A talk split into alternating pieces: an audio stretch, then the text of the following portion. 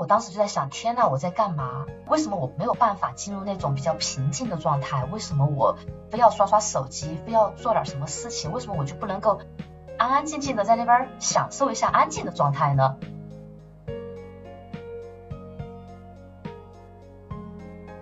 哦，有一天他跟我讲说，哎，杰妮姐姐，我觉得你都是在照顾别人哎，但是我觉得其实你也需要被照顾。就当这个志愿者跟我说这句话的时候，我我眼眼泪哗的一下就流出来。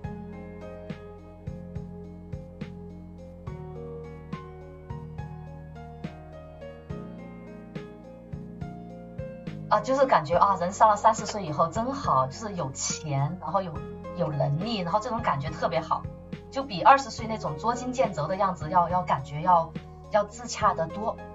但是呢，我发现哈，就现在在国内，大家接触到了很多假焦虑，要清醒一点，要区分什么是真焦虑，什么是假焦虑。社交媒体上面给的什么大龄女青年三十五岁很难找工作，或者是所谓的成功学，或者是某书呃里面的那些炫耀，这些就是假焦虑。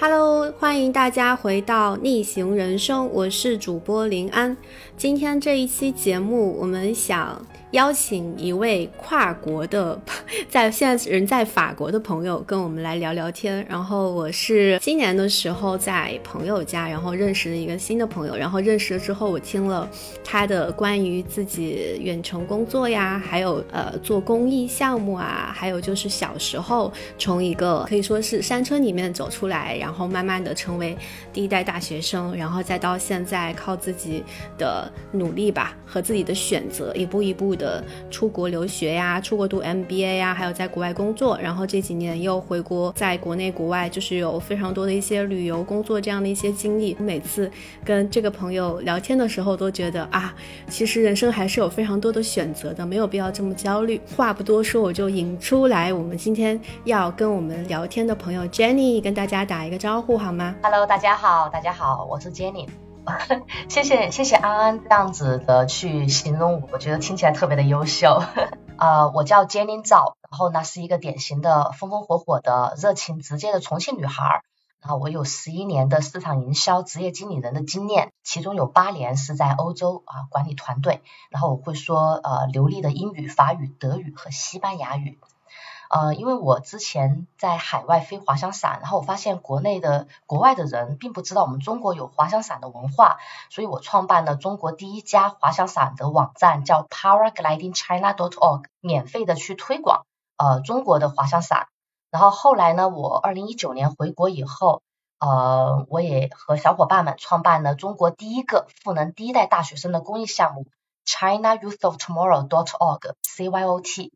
然后呢，我自己呢也在啊回国这两年做了特别多事儿。二零二零年呢被评为呃 APEC Voice of the Future 亚太经合组织未来之声创变者和二零二一年中国慈善慈善会的公益大使。那兴趣爱好我也很丰富，除了飞滑翔伞以外呢，我自己环游世界也也九十多个国家了。然后呢也给一些杂志公稿。那么我还连续两个冬季在加勒比海的帆船上面当海员去航海，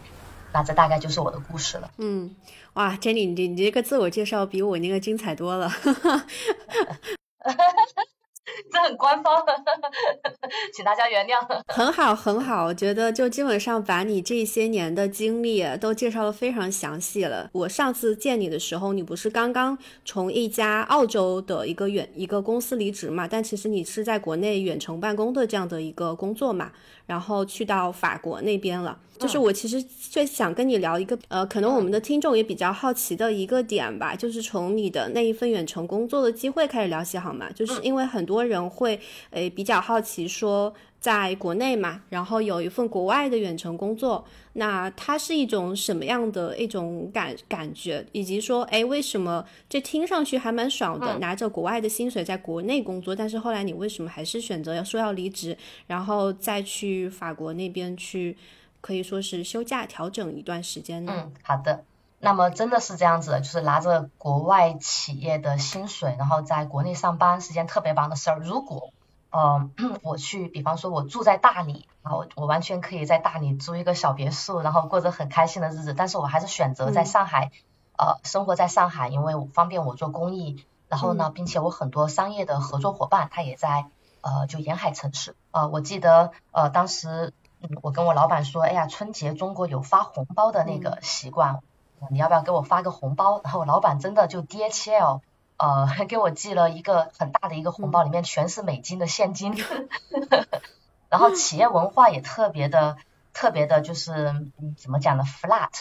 啊，就是如果我跟老板意见不合哈，啊，我们就可以开很多会，一起去呃推敲这个这个事儿。然后嗯，也没有什么所谓的团队的勾心斗角，因为我是这个澳洲。呃，食品企业中国代表处的负责人，也就是说，呃，也不存在职场的斗争，反而更多的是职场的合作啊，因为我要跟总部合作，然后我要跟中国的合作伙伴合合作。我在家里面上班的话，其实也蛮好的，因为它节约了很多我通勤的时间。然后这样子一份工作是要求有非常高的呃，我们叫做主动能动性，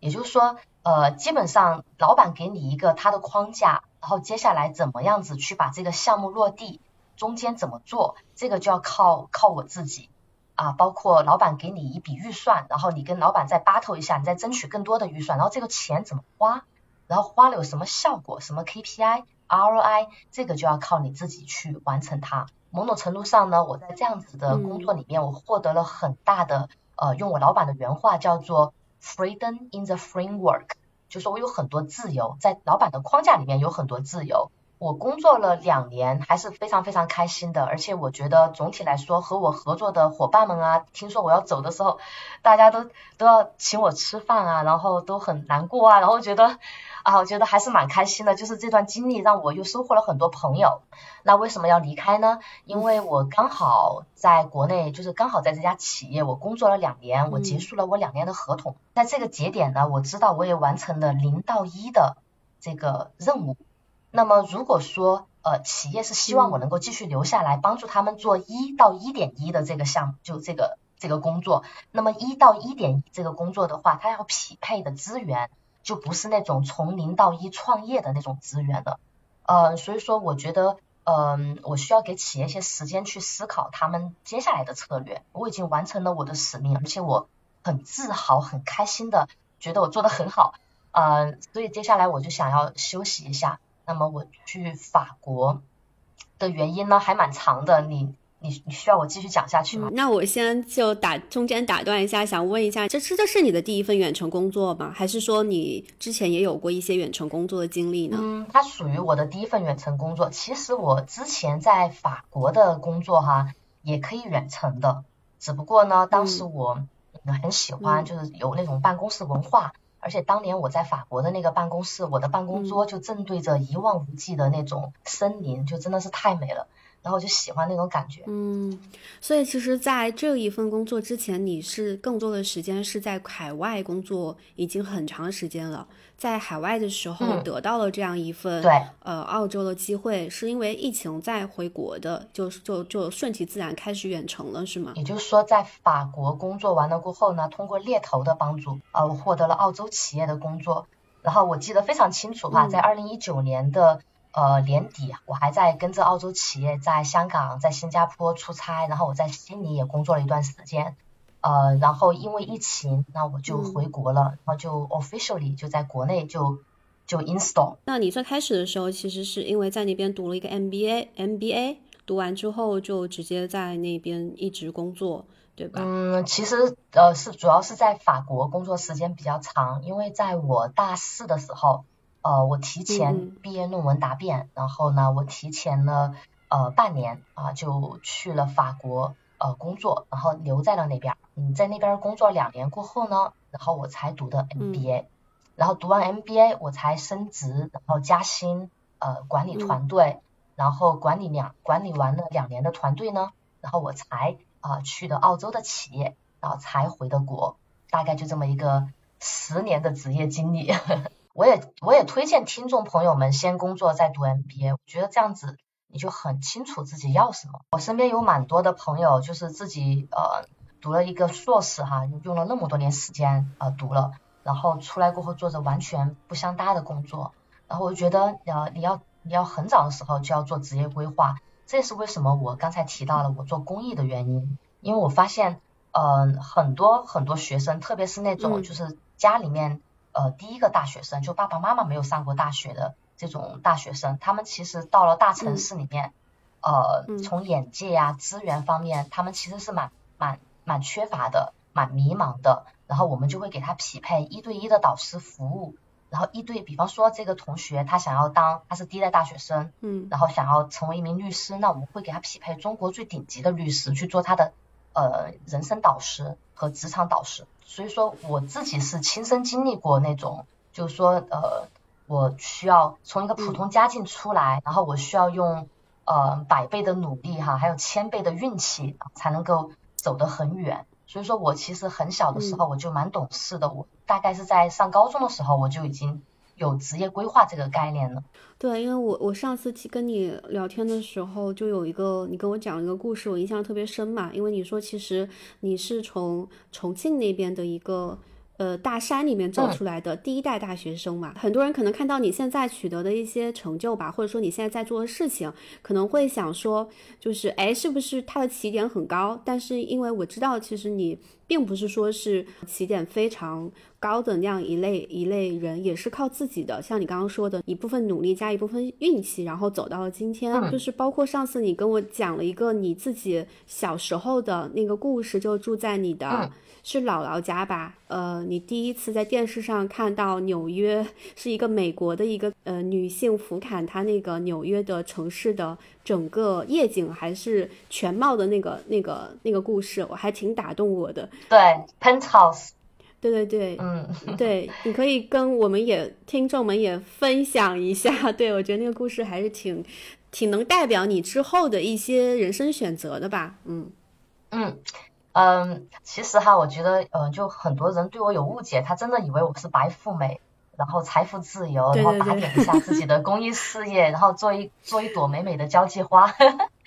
呃，我觉得大家对对我有这样子的呃就想法，我觉得蛮开心的，因为我觉得这是我靠自己的努力跳出龙门，然后获得精彩，然后我觉得很踏实。所以说我今天也很开心能够通过啊安安的平台向大家分享一下我的故事。我来自就是西南的呃大农村嘛，那个时候呢住在外婆家，没有自来水，也没有厕所，就是那种农村的茅房。嗯，然后我在电视机里面就看到了那个就刚刚才安安说的 New York Penthouse 的场景，然后你你能够想象那种对比吗？就是呃在电视机里面的那个房子，它里面就是能够俯览整个纽约的天际线，而且。房子里面还有一个小型的游泳池，当时我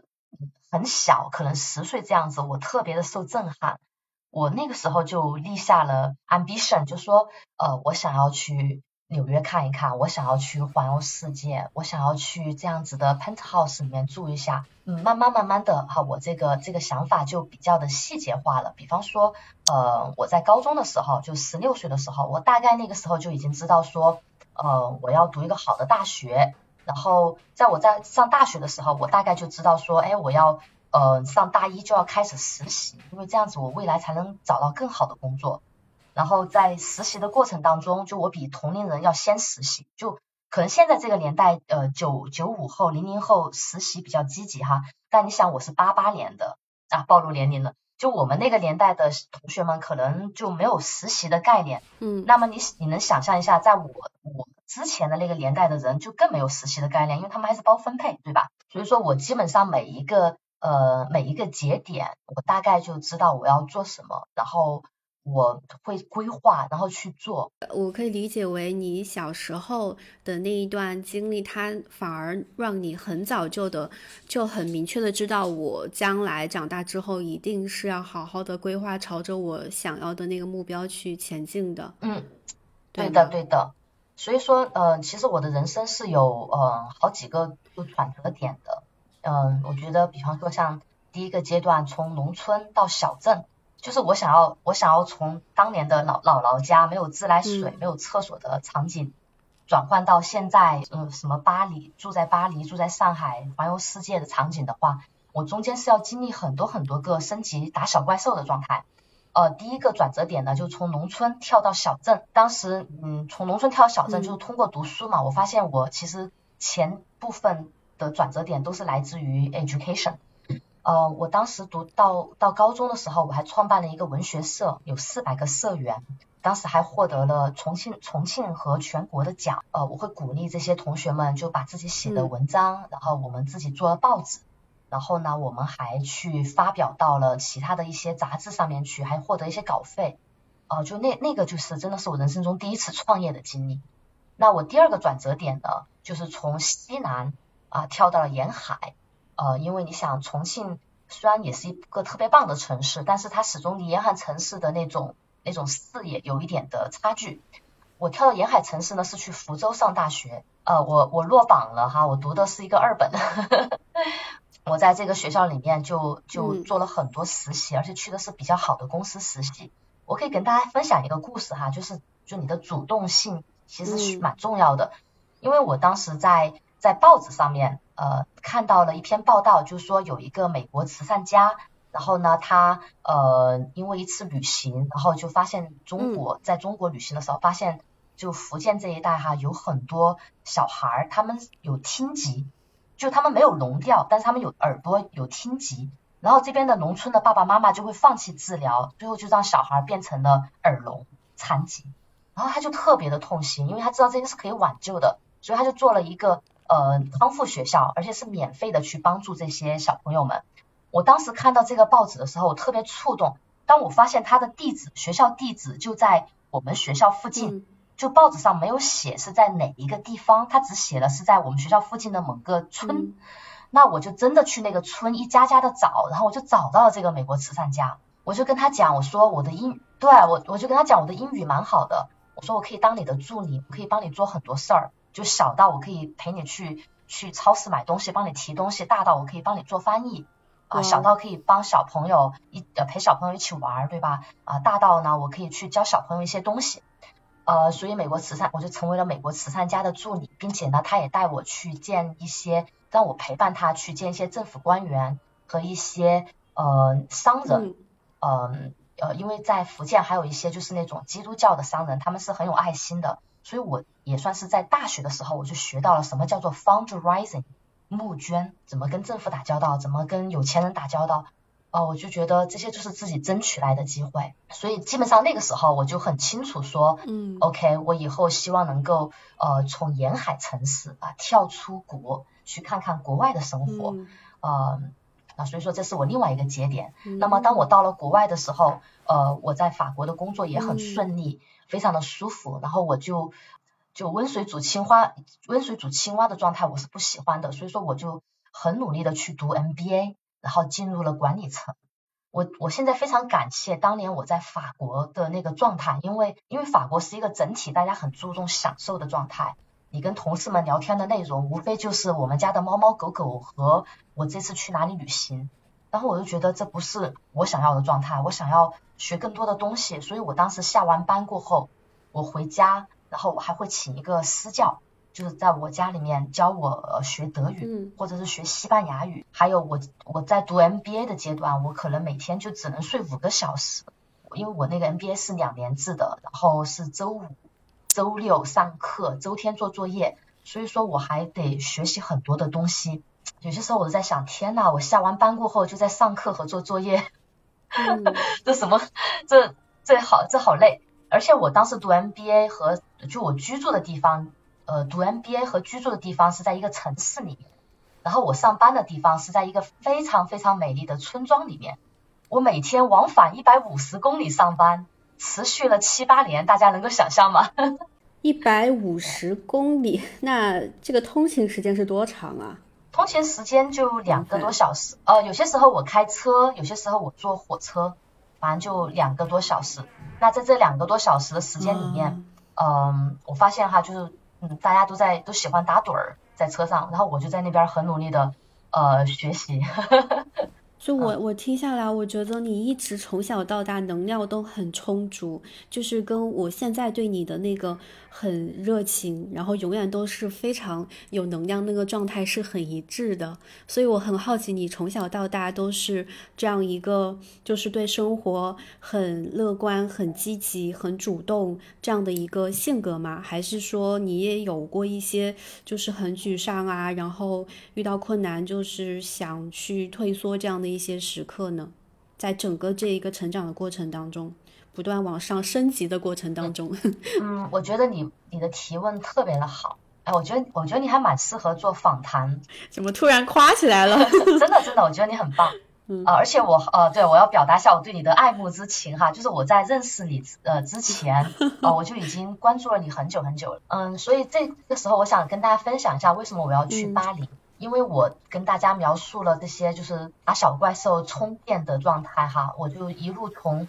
从农村到小镇，从西南城市到沿海城市，再从中国到欧洲，然后再从欧洲环游世界，然后再回国。那我刚好回国呃两年多，然后这两年我在国内的工作呃其实是非常的 intense，我的整个生活呃不管是从工作层面还是做公益层面呃是排的满满的。而且我就见就是叫什么见缝插针，如果我有一点时间的话，我还会拿去旅行，我还会就是请大家到我的到我的家里面来 house party，就我真的是把我所有的能量都拿出来了。那在今年年下半年这样子，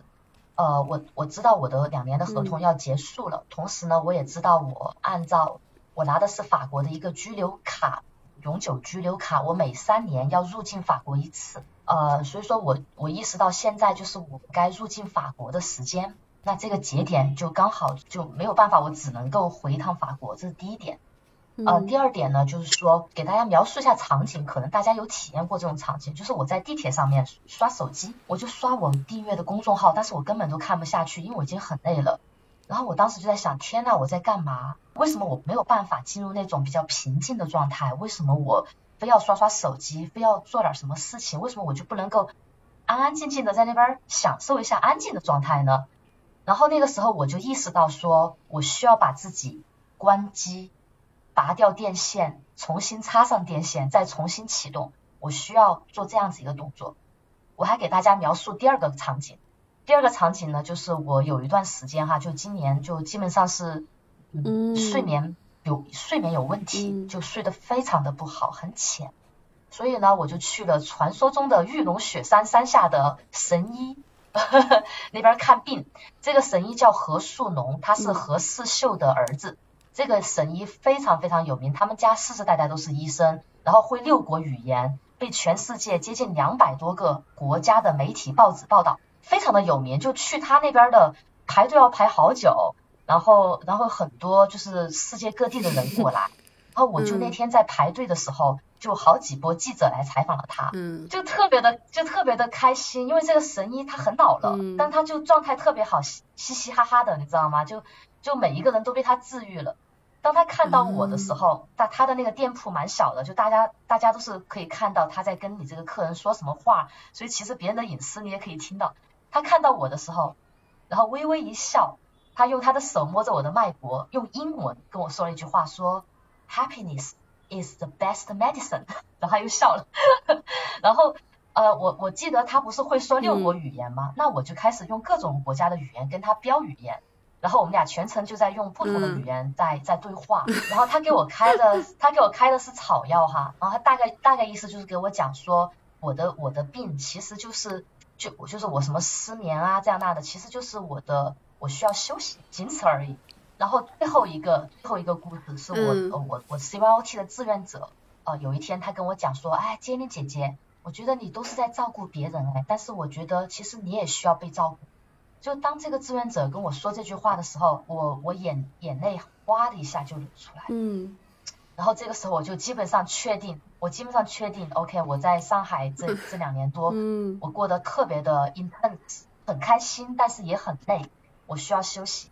呃，那么我我记得很清楚，我当时就是在呃十月份，就两个月前，嗯，我十月十五号公司最后一天，我当天傍晚呢去退了 WiFi 的 box，然后呃把家里面请了阿姨收拾干净，然后去医院拿了核酸报告，当着房东的面退了房子，然后还加了个班，上交了电脑，最后一路打的狂奔去了机场，然后在飞机上面睡了一个晚上，第二天我就到了巴黎，还看了个日出，然后就开始了我现在的就是在巴黎生活，然后休息，然后思考、复盘、充电的状态。啊，确保，因为我下个月其实就要回国了，就确保我接下来春节之后上班，呃，能够进入到我最好的状态，能够继续的去赋能自己，赋能其他的人。对啊，我我非常能够感同身受你刚才说的那种你自己一直以来非常紧绷的一种状态。然后，当你长期处于这种状态之后，其实你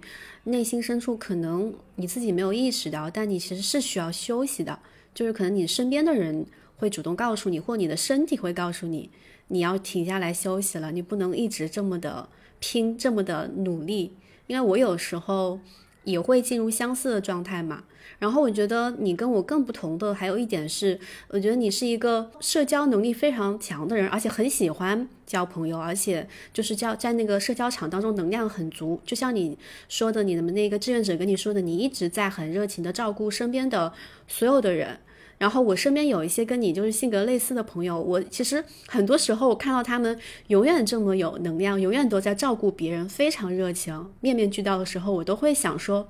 那他自己会不会累呢？他有没有累的时候？我刚刚听你说这样的一段经历和内心的感受嘛，我就觉得每个人就是看上去再有能量，其实还是需要，也是需要被别人关照的。也是需要被别人照顾的，就是特别是越是经常照顾别人的人，越是需要得到别人的照顾。然 后今天又听到好多我之前没有听到的故事，还挺开心的。对，然后我就是我每次听你跟我讲这些，呃，这也是我第一次跟别人讲是吧？因为我每次就是跟你听你讲这些故事的时候，我都觉得，嗯，怎么说，就是我也能收获和学到很多吧。然后像你刚刚。有提到说，其实你为什么要去巴黎？就是这个，其实是跟你这么多年来一直处于一种紧绷的状态，需要去休息放松有很大一部分关系嘛。呃，我前段时间还看你到巴黎那边去了之后，会经常在朋友圈更新你到巴黎之后的一些状态呀，然后看看参加看一下博物馆啊、美术馆啊，然后呃吃吃那个下午茶呀，然后还有就是说你回顾这这些年，你整理了自己所有的那些照片啊、相册呀，然后觉得梳理了这几年，得到了一个很大的放松。对对，就是我可以理解为它其实也算是你呃这么多年来。第一次给自己放一个就是完全放松的长假嘛，悠闲假期的那种感觉。对对对对，确实是这样子的。而且而且我我以前呢是那种背包客穷游状态哈，我现在就处于一种富游状态，就是就我对自己特别的好，就我想想要去吃米其林，我就让自己去吃米其林；我想要想要干嘛，我就让自己去干嘛；我想要去听音乐会就去听，就把自己就宠就宠得好好的。啊，就是感觉啊，人上了三十岁以后真好，就是有钱，然后有 有能力，然后这种感觉特别好，就比二十岁那种捉襟见肘的样子要要感觉要要自洽的多。在二十多岁到就三十岁之前的那段那段时间，你有过？很焦虑的，跟跟我们现在很多年轻人一样，很焦虑的一些时刻，会为一些，比如说什么生计啊，或者说经济压力啊这些去发愁吗？嗯，啊，我觉得你这问题问的特别的好。呃，我我我跟大家讲个笑话吧，就是，嗯，对我我我之前在上海呢，我还去那个就是脱口秀俱乐部，就是上台表演，就讲专门讲我在法国的各种各样的囧事儿。因为我刚刚到法国上班的时候，其实我那时候就是刘姥姥进城。然后呃，就是一个二十岁从中国的二本大学啊到法国去工作，整个整个状态都是比较的，就是土。然后我记得当时我我真的刚刚到法国时候特别穷，我全身上下就只有五百美五百欧元，然后我就去法国工作了。呃，这五百欧元都不够撑掉，就不够支撑我第一个月的第一个月的生活费，你知道吗？而且当时我特别需要。特别需要一个住的地方，因为我不能住酒店，我就走在大街上面，然后就遇到一个老奶，那老奶奶就，我就跟那老奶奶讲我的苦恼，然后那老奶奶就把我领回家了，然后从此以后我在老奶奶家还住了两年，你知道吗？就就觉得这太这也太神奇了，就你你想就那个年代哈，杰宁我我当时才二十二岁，我为了省钱，我去超市里面买米，然后我就会把这个那一排的米的价格全部研究一一下，然后我就选了一包最便宜的米。我去结账的时候，有个法国阿姨，呃，很优雅的法国阿姨跟我说：“哎呀，你家也有狗啊？”然后就很诧异，我说：“呃，我家没有狗。”然后法国阿姨指着我手上的米说：“我们家狗狗最喜欢吃这种米。” 天呐！所以，所以当时你听到这句话的时候是什么感受？我我我就呵呵笑一下呗，我还能干嘛呢？我就，而且而且那个时候那个时候人民币，嗯，对，现在现在欧元贬值了，然后那个时候是一一欧元等于十块人民币，而在法国呢，你一个饼干可能就要三三欧元，就一包饼干。所以说那个折合成人民币就是三十块，嗯，就对于当年就十多年前的我来讲，买一包饼干要三十块，怎么可能？所以说我就很囧啊，就去了法国超市里面，出来可能手上就拿了最基本的那种什么盐巴呀、米呀之类的，就就不能连饼干都不能买。所以说我我那个时候就那时候焦虑是真实的，就是说我对我的现状不满，但是我的能力还不够，所以说我会焦虑，说我怎么样子能够提高自己。但是呢，我发现哈，就现在在国内，大家接触到了很多假焦虑，要清醒一点，要区分什么是真焦虑，什么是假焦虑。社交媒体上面给的什么大龄女青年三十五岁很难找工作，或者是所谓的成功学，或者是某红书呃里面的那些炫耀，这些就是假焦虑，因为有可能它不一定是你真实需要的就焦虑，因为焦虑焦虑其实是一件好的事儿，你知道吗？当我们人在焦虑的时候，我们心跳会加速，我们整个人会进入一种呃非常健康的这种状态，我们的血液会流得很快。嗯，是的。呃，我我推荐大家去看，就是呃我们在飞机场、还有火车站、还有很多书店都能看到一本书叫《自控力》，它的作者叫 Kelly。然后呢，他写的这本书呢是斯坦福大学最受欢迎的呃心理学课程。然后他还做了一个 TED Talk，叫做 How to Make Stress。Your friend，怎么和焦虑成为朋友？我觉得这个 TED Talk 和他的这本书都写的特别的好。就是我们与其说去逃避焦虑，呃，还不如去和焦虑相处，因为焦虑它都是会在的。那种孤独感、难过感、恐惧感，他们就是会在的。就就就是你得学会和他相处。所以说，呃，我的回答就是，呃，我会焦虑呀。但是呢，我的焦虑是 positive 的，它是它是积极的焦虑，而我杜绝假的焦虑。我把那个某某红书已经删掉了，你知道吗？其实 你刚刚说的那个就是假焦虑，还有焦虑是好事，这点我还挺认同的。因为其实我觉得我们做自由职业者的嘛，脱离的职场是经常要与焦虑为伍的。这焦虑真的是我们的朋友，而且是一种常态。就是我觉得很多人会把焦虑妖魔化了，觉得哎好可怕呀，就是焦虑啊迷茫啊是一种很不好的状态，我要赶紧摆脱焦虑，摆脱迷茫。其实我觉得这些所谓的负面能量，它如果我们利用的好的话，我们正视它的话，它是可以成为一股力量的，就是推动我们向前走的力量。因为其实我觉得我之所以能就是从一个职场人慢慢的。走到今天吧，然后能够靠自由职业养活自己，做现在在做的事情。我回顾下来，我觉得其实背后很大的那个推动力真的是焦虑，因为焦虑的时候，我可能就在让自己做更多事情去抵抗那个焦虑嘛，所以它就成了一股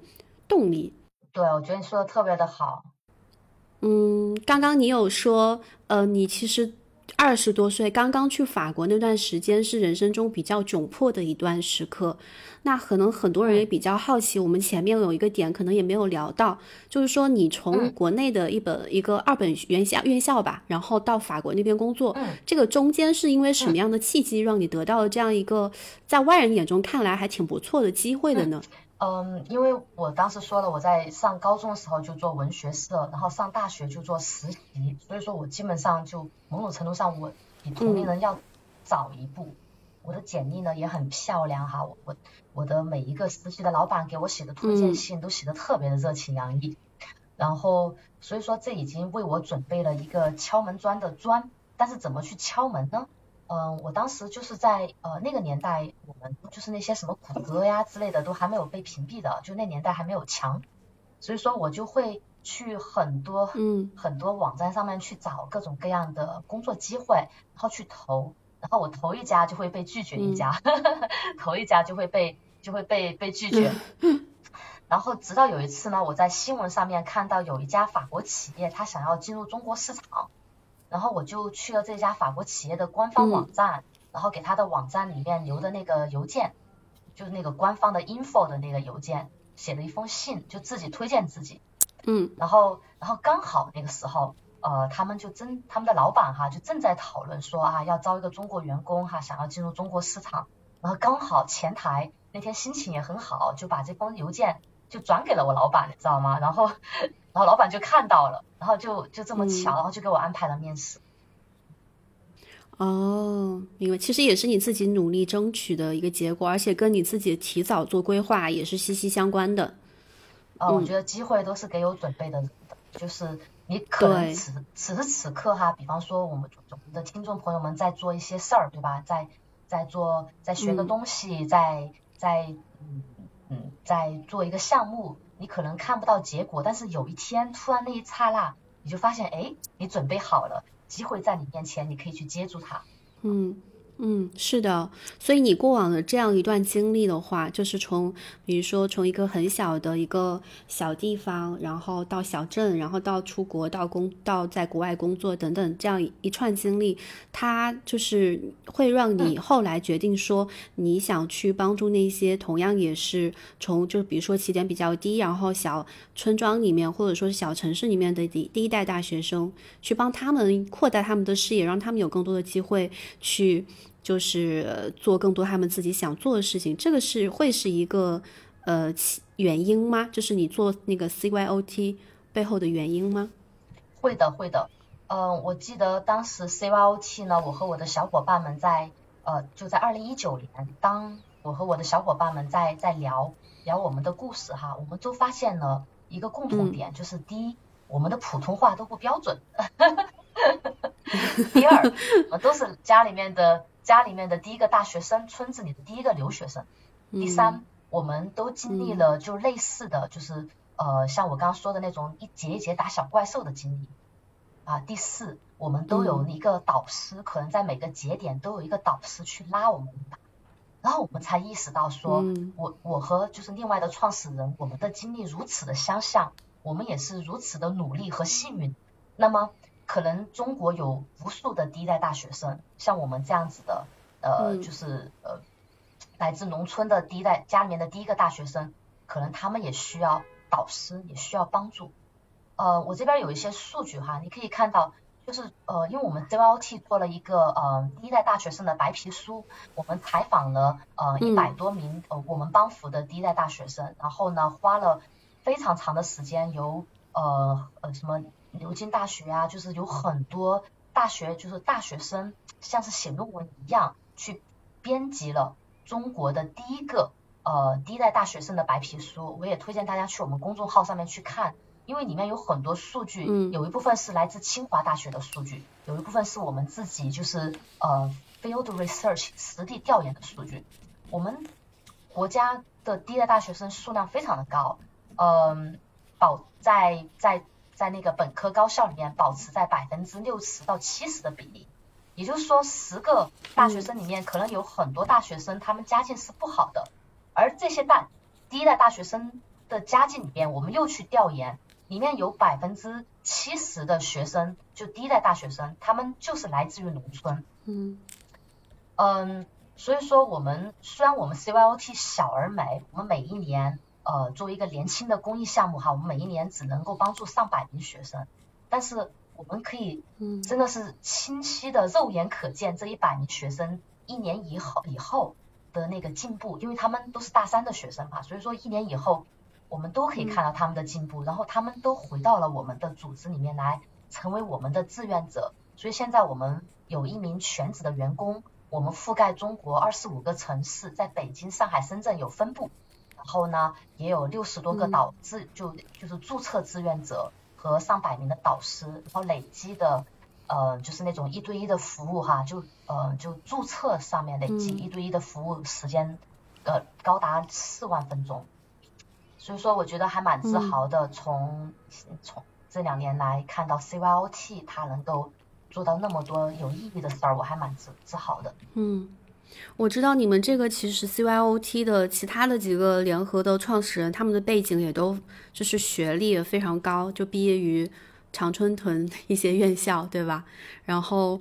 呃，对对对对对。所以，我你们现在就从零开始到现在的这样一个成绩，像你刚刚说的，呃，他在全国有这么多城市，然后都有落地的一些活动，有这么多导师能帮助这些学生，你从。我相信这个最开始起步阶段应该也会不是那么轻松容易的吧？就做到今天，就任何一个创业项目或者说是这种怎么说一个事业吧，其实起步阶段都挺难的。你最开始的时候是怎么样找到这样一群人跟你一起做这样一件事情？而且，呃，你们又是一家公益组织，可能你们自己是没有太多的经济上的一些回报的。嗯，没有任何的经济回报。我最开始我们还拿自己工资来做呢，拿自己工资去打印材料啊，去参加活动啊，去呃去做各种各样的事儿。到了后面我们成为一个公益项目过后，我们就有公共募捐的资格，因为我们挂靠基金会，所以然后这个公共募捐的钱它永远都不会进入我们的荷包的，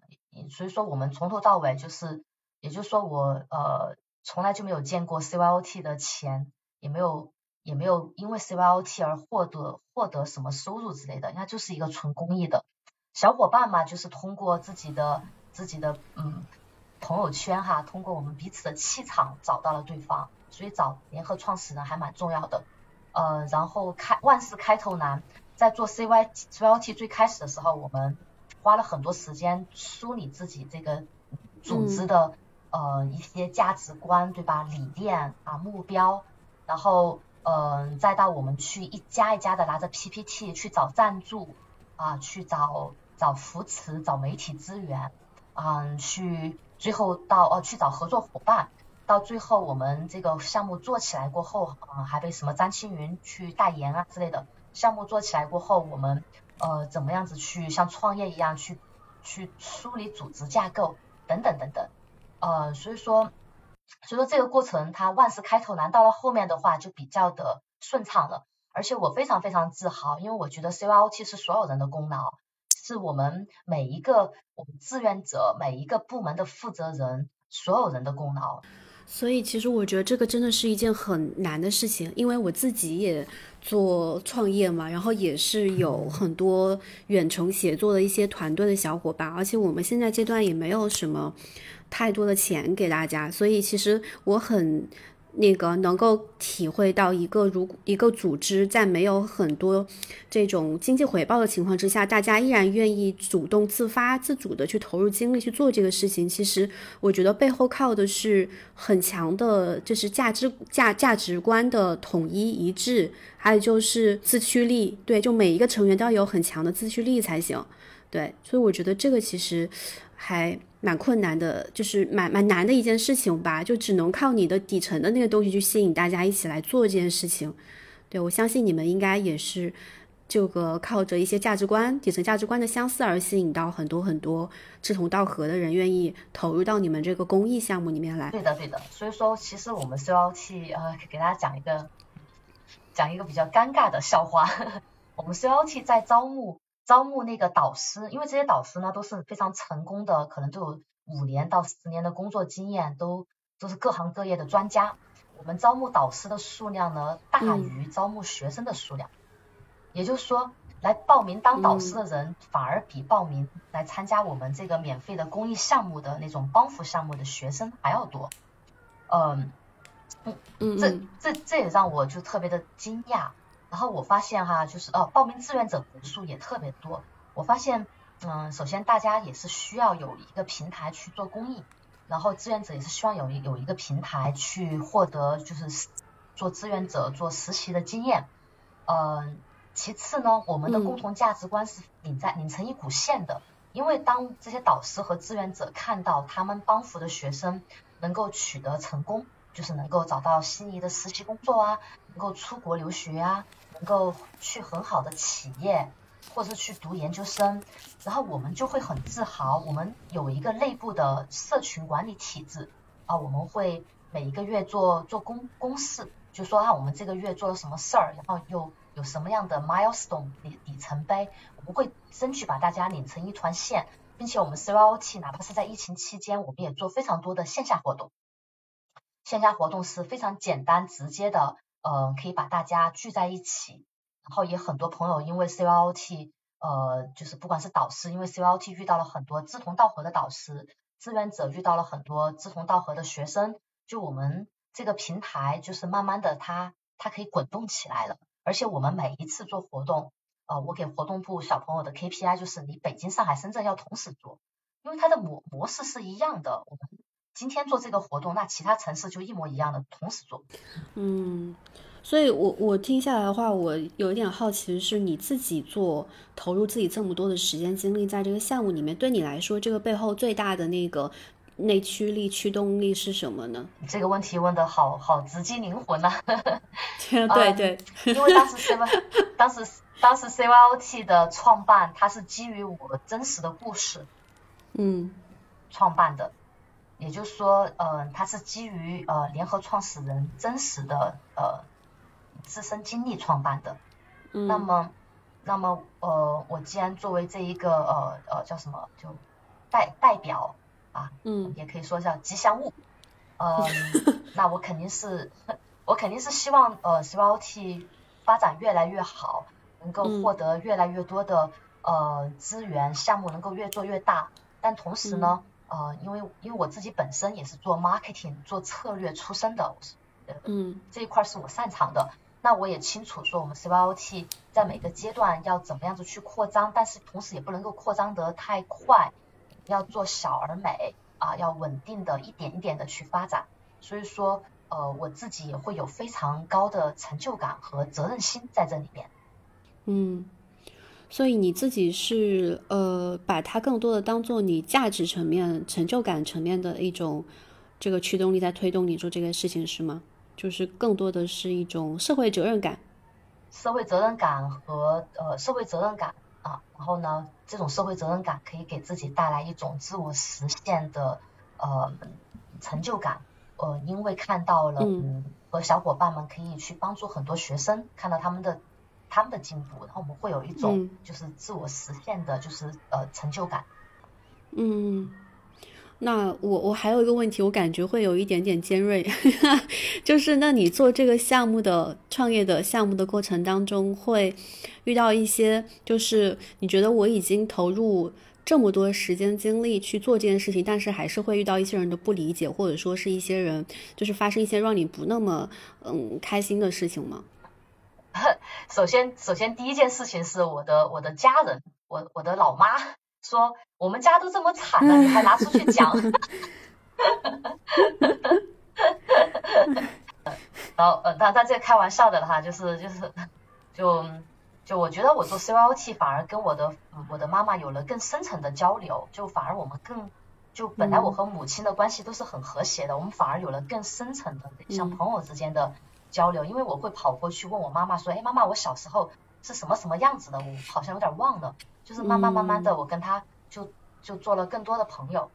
但是呢，呃，你做公益，你身边会有会出现那种假朋友，就是他会靠近你，然后他会在你的每一个场合里面出现，他连他连你的 house party 都可以进来，就你可能都没有请他，他都可以他都可以想办法进来。然后然后呢？嗯。他会把你身边的所有的什么导师啊，就是那些很厉害的人啊，全部加一遍微信，然后，然后他会打着你的你的名义，C Y O T 的名义，什么负什么负责人的名义，然后去去去去达到他想要达到的目的。那那这个呢，我就觉得呃，我不太不太认可，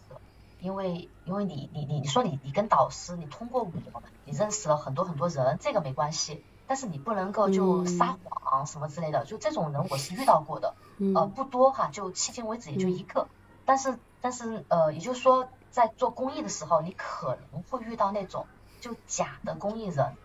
呃，不过呢，我的心态还蛮好的，因为我觉得这个事儿就呃就我遇到的百分之九十九都是九十九九十九点九九都是超级棒的有爱心的朋友们，所以这这点我就忽略了。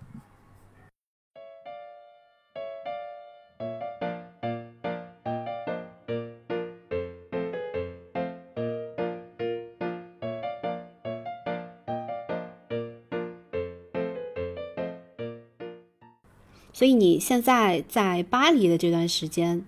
的话，我看你现在状态调整的好像已经差不多了哈，已经放松。因为从上次上次我去参加你那个最最就是告别那个 party 到现在有几个月的时间了吧？到你到巴黎，嗯，有两个月的时间。嗯，这两个多月的时间你是怎么过的呢？可以跟我们分享一下你在巴黎的日常吗？就是普通的一天是如何度过的？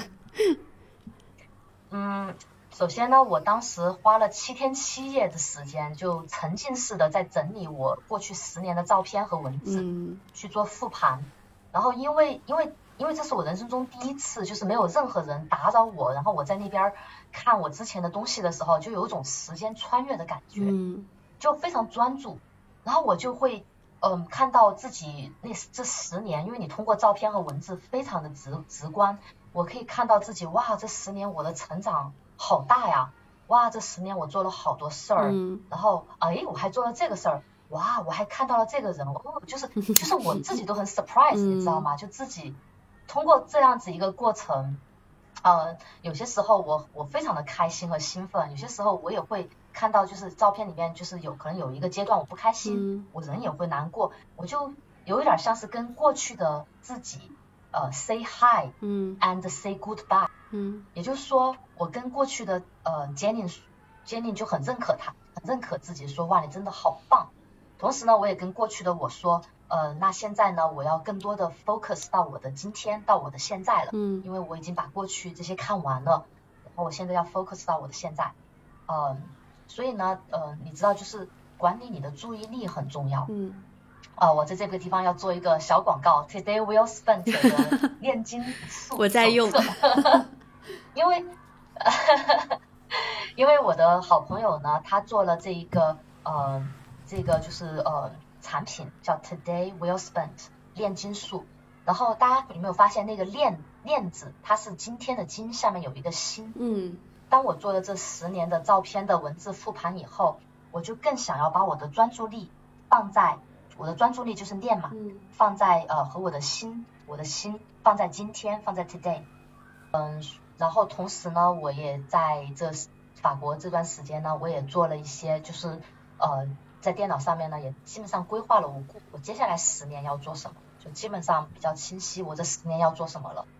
然后其次呢，呃，我也去看了很多老朋友，发现和我的老朋友们，我的老朋友也是那种十年的老朋友，就是我发现我身边的朋友们都是可以跟我成为特别特别久的朋友。然后我去了呃斯特拉斯堡北边斯特拉斯堡南边的马赛和法国的小法国的岛屿叫科西嘉岛，还有西班牙的岛屿叫拉昌罗特，就是在三毛的那个岛的附近的一个岛。然后我还去了呃波尔多附近的干邑区，还去了卢瓦河谷的南特。然后圣诞节在巴黎过，跨年呢去约旦过啊，基本上。就这样子，然后就等着下个月底啊回国隔离。哇哦，听上去好丰富呀！那你你不是上次跟我说你已经就是今年春节是要回上海的嘛？然后还是要回国？你回国机票也已经买好了。你接下来的那份工作是怎么找？是做什么的呢？你是怎么找到的？首先哈，就是之前会有人说啊，三十岁的女性可能就工作机会比较少啊之类的。我觉得这个就是就是市场上面贩卖的假焦虑。其实只要你只要你有能力，对吧？然后态度又好，你要找工作其实还是很容易的。呃，同时呢，你三十岁以后，你可能还要积累一些呃自己的呃就是什么猎头资源 人脉。嗯，那么呃，我回国的机会呢，嗯，主要是通过猎头帮我找，然后我我现在朋友圈里面都都有十十个猎头，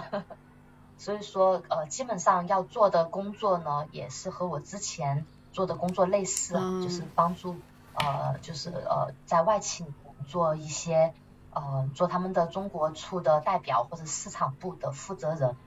就这样子的工作呢，比较偏那种管理管理岗位，嗯，嗯，所以说如果要真的问我怎么找的话，那我就觉得呃，大家一步一个坑，就是一步一个坑嘛，说错了，一个萝卜一个坑，就大家要很早以前就做职业规划，然后要和之前的呃同事们啊、老板们啊保持很好的关系，要和猎头做朋友，然后要多去领英上面去刷一些机会。啊，这大概是我的一个呃思维。就是你之前出国的时候，我还以为你会在。法国那边待很长时间，或者大概一年啊，或者两年之类，可能要在那边工作了。我没有想到这么快，仅仅是两个月的时间，又决定要回国了。就是你当初出去的时候就想好了，说你你出去去法国那边就是待两个月就休个假，然后还是要回来的是吗？呃，我当时嗯离开法国，呃，当时去法国的时候呢，我跟自己讲说，呃，我有两个选项，第一呢就是我在法国这边上班。呃，第二呢，就是如果国内的机会更好，啊，然后那我就回国。嗯，所以我是保持了开放性。然后我突然之间意识到了一个事儿，就是说，呃，我我今年三十三岁了，那么我在四十岁之前，我因为我希望四十岁过后能够像你书里面写到的，就是呃只工作哈，不上班。嗯。那那也就是说，我接下来的这这七年的时间，七八年的时间。呃，我做的决策是非常重要的，就不能够随心所为了。那么，呃，我还是更偏向在国内打拼。这原因是什么呢？嗯，因为国内的机会多，国内的机会多，节奏节奏快，我的朋友也很多。然后呢，国内的工资比法国要高。嗯。哦，比法国还要高呢。嗯，对的。嗯，而且在国国内的工资比法国要高呢，呃，是因为就是在国内的话，你更多的是一个像一个 host 的角色，就是你你更具主导主导性、主动性。嗯，那在国外呢，你可能也可能我也会进入管理层，对吧？因为我之前也在法国嗯管理了好几个员工，然后但是但是你始终是一个 guest，你始终在。在外国人眼里面呢，是一个 immigrant。我我想的很清晰，就是说，呃，我接下来的就在四十岁之前啊，我在国内这样子的呃快节奏，嗯，还有高薪的这样子一个很好的一个状态里面呃工作，创造价值。那么在四十岁以后呢，呃，我希望能够就是去做更多呃去开拓更多自己的职业可能性。然后呃，未来养老的话，我希望还是能够在欧洲、中国两边养老。我觉得在欧洲养老还真的还蛮适合的，作为你的地理套利啊，第二身份。那个三十，你是今年三十三岁嘛？那你三十岁前后，好像身边也会有一些声音跟你说什么，女女女性过了三十岁之后，其实在职场上会缺少很多机会啊，或者说是。国至少国内的很多职场吧，他会考量的因素会比较多。就如果你是一个未婚未孕的三十岁女性，那这个职场上很多公司可能就会首先简历那一关，或者说是就不会，就猎头可能也不会去推这样一个机会给你。然后我看你其实很多这个工作选的还是在外企比较多嘛。然后我们上次好像也有有聊过，说其实呃国内是这样一个。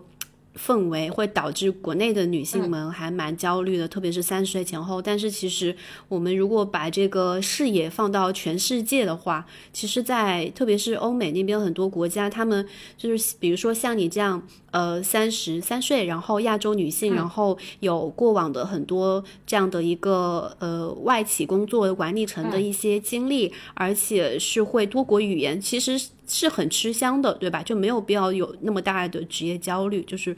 呃，如果是在外企外企工作，或者是在欧美国家工作这样的一个视角来看的话，嗯，我可以给大家不同的视角。第一个呢，就像你所说的，在国外呢，它有硬性的董事会的 quota，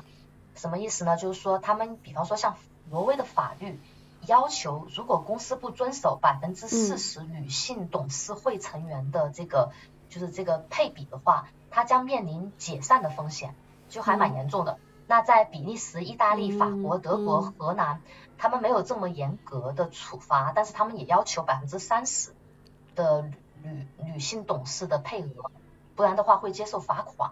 所以说，呃，在国外，如果你想要就是作为一个女性，你想要去在职场上走得很远的话，也是有可能的。那这是第一个方向，但我觉得这个方向。呃，它的比例始终很少，不，嗯，包括我在内哈，都是要要做非常非常多的努力，不管是能力上的、人脉上的努力啊，才还有情商、智商各方面的，才能走到这么远。我觉得可能更就是大家国内的氛围是这样，是因为大家其实。呃，思维模式还是在说，我三十岁之后，我还是要在职场打工，或者说他的那个语境是我还在国内的一些公司去上班啊，这样去去跳槽啊，这样的一个语境里面的，就就会很焦虑。像如果能够多多的能有机会看到和听到这样的一些样本吧，就是可能会多一些勇气吧，因为我觉得现在大家可能缺的是那个。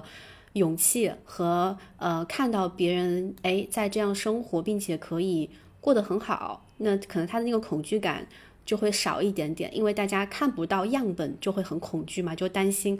啊，万一失败了怎么办？或者说这个事情没有人做过，我能成功，我能做做成吗？就是我觉得很多时候可能是这种恐惧感，让我们就是始终停滞在一种思维模式里面，觉得我。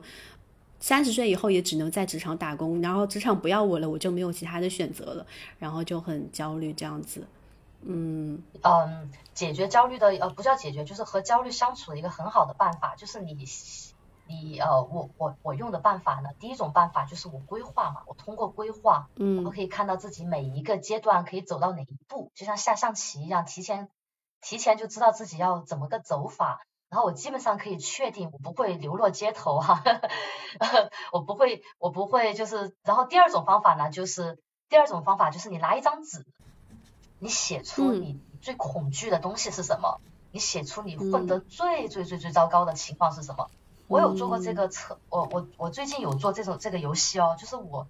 我就假想。假想我真的是混到最糟糕的一步是什么？无非就是呃，我这一辈子孤独终老，可能死在了我我某个地方，然后没有人发现我的尸体，这可能就是我能够想象的最糟糕的状况。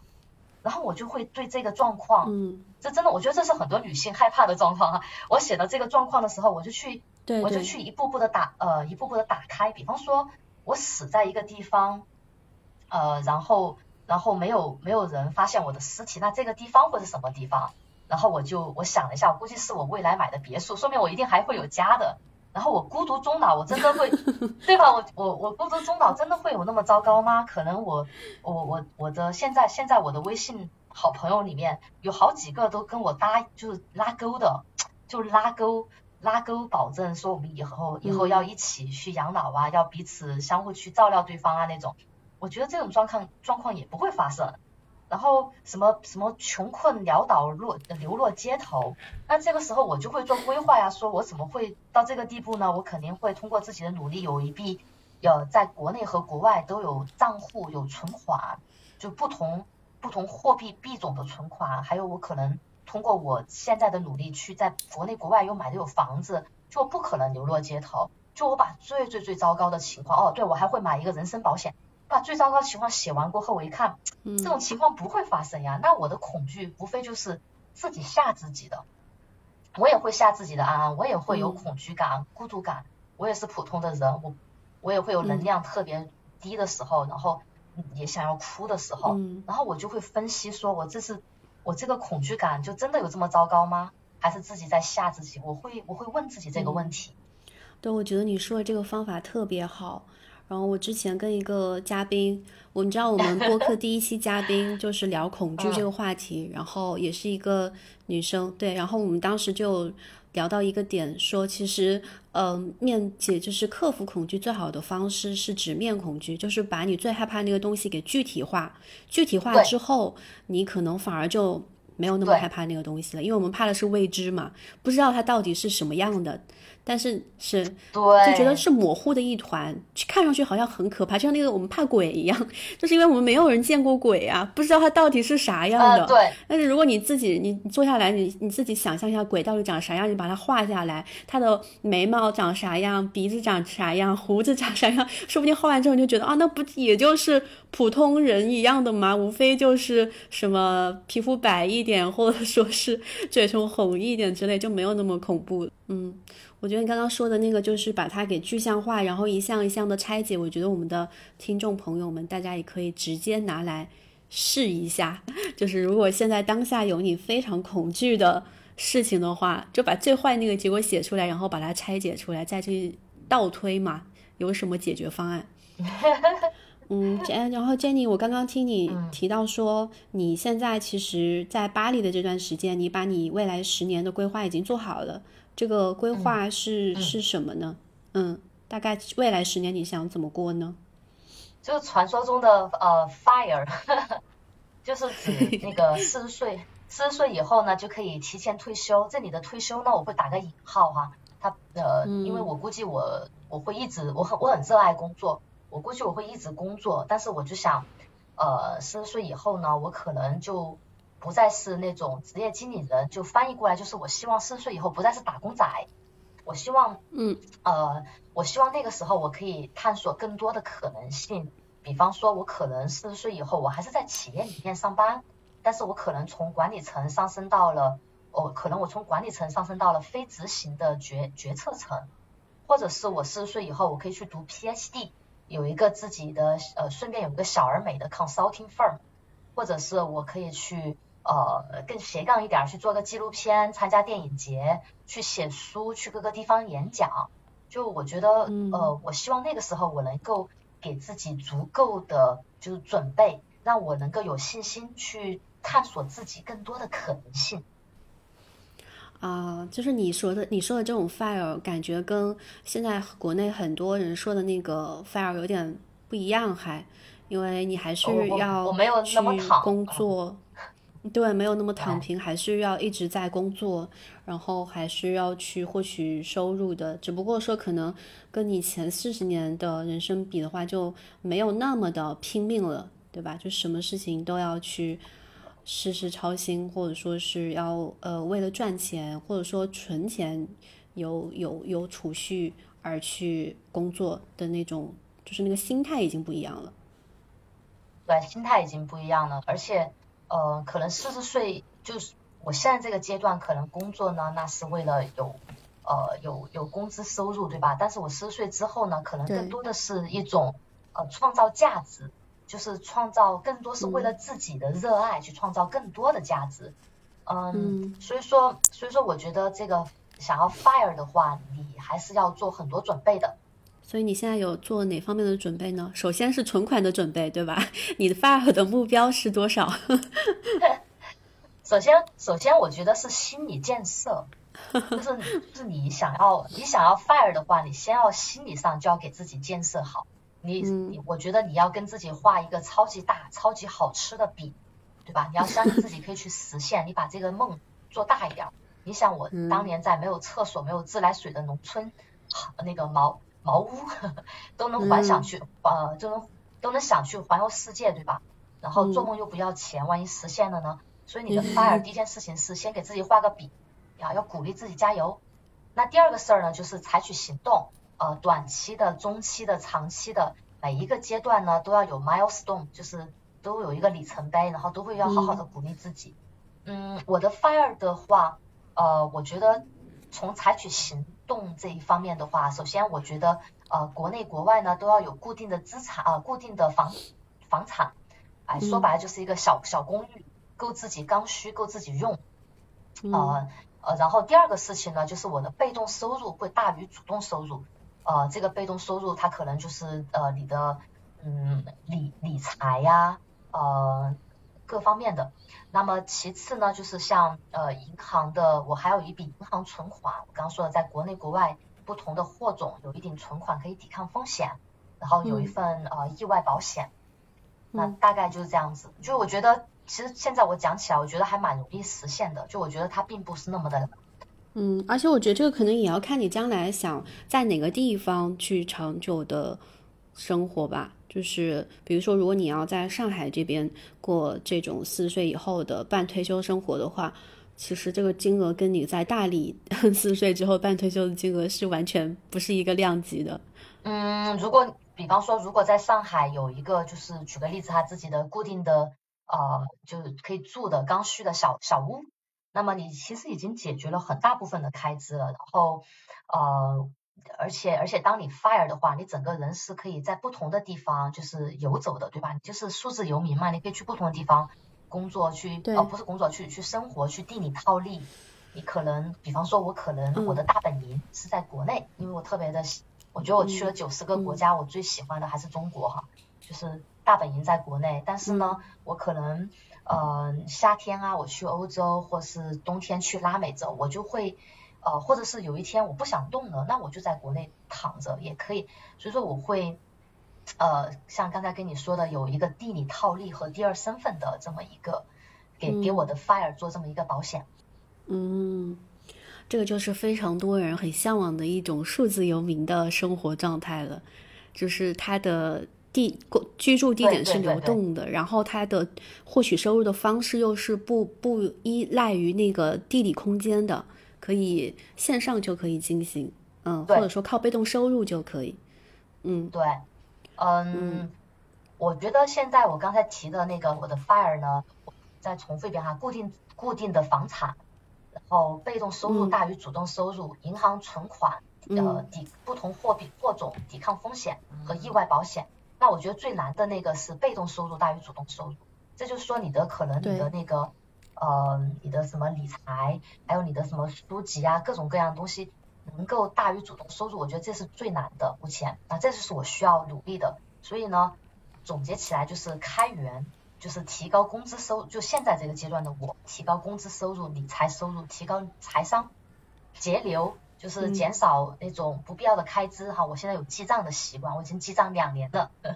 然后，嗯，过极简的生活，然后去除噪音。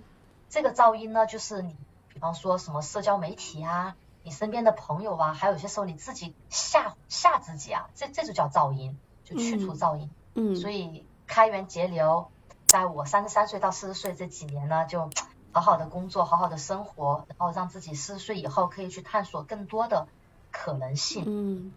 我觉得你是可以做到的，真的。就是回顾你从小到大一步一步，这个按照自己的计划都实现了那么多你的目标了。哎，我觉得你真的是一个很有规划的人，就这个很有前瞻性，对，真的很有前瞻性的一个人。我觉得真的，Jenny，我觉得你可以做到。还有七年，加油！谢谢，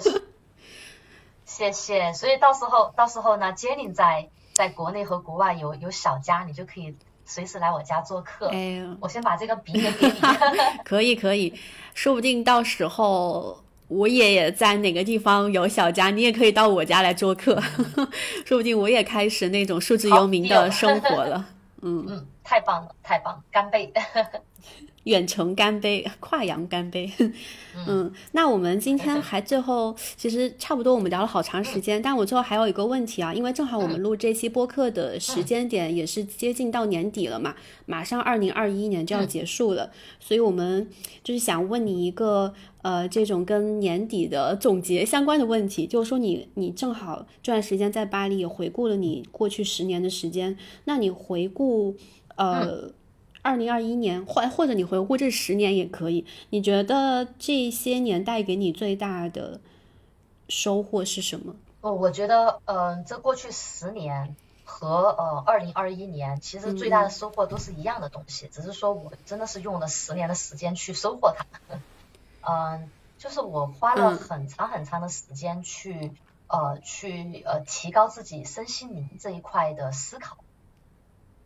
身心灵，嗯，就是说，嗯，我想我用了，呃，我想这是一个一辈子的功课，就是去不断的去呃了解自己，因为因为我也发现我在不断的了解自己当中，不断的了解自己，创造自己，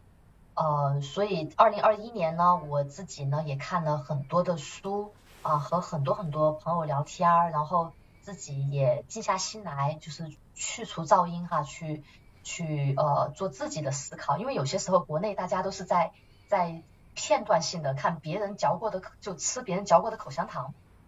也就是说，别人可能看了一本书，然后提炼一些想法，然后分享出来，然后我们就去就是 片段的去取一些知识点。我觉得我们要有自己整体性的系统性思考。我觉得这是我二零二一年，也是过去十年以来就是获得的最大的收获。嗯，对。我觉得赞同。我觉得有自己的一个自主思考能力是非常重要的，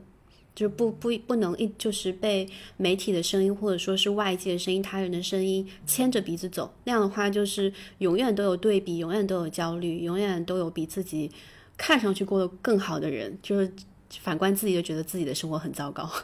所以我觉得，而且就是而且当你有了这样，哦，不好意思打断你了，没事，你说，啊呃，而且当你有了这样子的身心灵的思考的时候，呃，其实你整个人的气场、磁场也会变得特别的强，你也会去呃吸引很多跟你类似的人，去呃。嗯，去呃赋能很多你身边的人，所以说有自己的就是身心灵这一块的思考，我觉得这是非常非常重要的。我也希望大家就是听众朋友们，大家都去都去呃深挖一下这一块儿，去了解自己。嗯，比方说我之前呃我会说啊我很，比方说举个例子哈，我之前会说我很爱自己啊，我想给我给自己买好吃的好玩的，呃就是我我对自己特别好。但其实，如果我深挖进去的话，我就会发现我不一定特别的爱自己哦。比方说，我可能凌晨呃一两点钟的，我还在刷一些社交媒体，我还在啊，就我还睡不了觉，还在胡思乱想，这就不一定就是代表爱自己的举动。就是就是当有些时候我们一时觉得是一件事儿。潜意识不一定是一件事儿，所以这个身心灵这一块儿就东西知识点太多了，就是真的连我自己都在这当中，就是觉得我要用一辈子去学习。我觉得就是你自己觉得一个人爱自己之后，然后真的是从内心深处开始关照自己之后，自己整个人的那个。气场也好，气质也好，或者说这个状态就会发生改变。你这个状态变了之后，就相应的能吸引到一些同频的人，就会能感受到嘛，然后就会向你靠近啊，或者说是给你推荐，哎，跟你有相似气场的一些朋友。其实我觉得这都是一个很自然而然的事情。那你的二零二一年收获呢？就是在播客结尾的时候，收获吗？分享听众你的收获吗？啊，我的二零二一年的收获，呃，我觉得今年最大的收获是觉得自己自洽了一些，就是梳把自己给从一个很拧巴的状态给梳理清楚了，就是梳理到通顺了，顺下来了。呃，我的那种拧巴的状态主要是在于，我觉得我在很多事情上会很矛盾，就是很多选择上，比如说，呃，我到底是要去做一件。别人想要我做的事情，就是别人认为我应该做的事情，还是说我去做一件我自己内心深处真正想做的事情？就是我想做一个更商业的事情，还是做一个呃自己发自内心很喜欢的呃内容层面的事情？就是其实今年一整年都在这些事情当中纠结吧。嗯，然后。花了很多时间去做自己不那么喜欢也不擅长的事情，然后那个经历就很痛苦嘛。嗯。然后，但是在今年年底的时候，我觉得一方面是通过我自己不断的自我剖析吧，然后自我反思，还有第二就是身边也有很多朋友看到我觉得我的状态不对，然后就会给我提一些。就是说出他们观察到的我的一种状态，觉得其实我还是更应该去做自己那个内心深处真正想做也喜欢做的事情，因为就是他们会说，当我提到那些我真正想做的事情的时候，觉得我的那个能量就变得不一样了，就是能量一下子就回来了。但是当我做那些我不是很喜欢也不擅长的事情的时候，整个人就会变得有点。有点丧，或者说是提不起劲儿，所以，嗯，我觉得这也是自己加上外力的推动，让我做了一些决定，就说好，那我还是要回归到我自己最擅长、最喜欢做的事情上，比如说还是想做内容啊，还是想写书啊，还是想拍视频啊，就是做这些，呃。嗯，我自己觉得它更多是一种社会观察和自我表达方面的内容吧，就是这种东西才是能让我产生很大的动力和能量的东西。虽然说可能短期内看吧，它是不会给你带来很多很直接的一些什么商业上的回报、经济上的回报，但是呃，今年也有很多人，我们有就是也是做内容创作的，一起聊天，然后他们就是说，只要你好好做好内容，就它只是时间的问题，它内容一定是。也是可以有商业价值的，对，只是说它可能会慢一点，但是它肯定是有的，前提是你真的是很用心的做好了这件事情。所以我就是今年是真的在年底的时候，我就决定让自己再慢再慢一点，就是不要太焦虑和浮躁，就是还是踏踏实实做好自己真的想做的。那个事情，嗯。所以其实像现现在十二月底和今年一月份，我就给自己也放一个小假，就没有安排太多那些事务上的工作，或者说是那些就是赚钱的事情。对，就是想静下来，好好的，呃，做一些自己真正想做的事情。就觉得到年底了，我不能再这样，就是怎么说？就像你之前说的那样，要对自己好一点，对，还是要做自己开心的事情。对对对，嗯，我我也觉得你是一个特别好的记录者。观察者，然后采访者，啊，所以真的是，真的很开心你能够决策要做你自己喜欢的事儿，对嗯，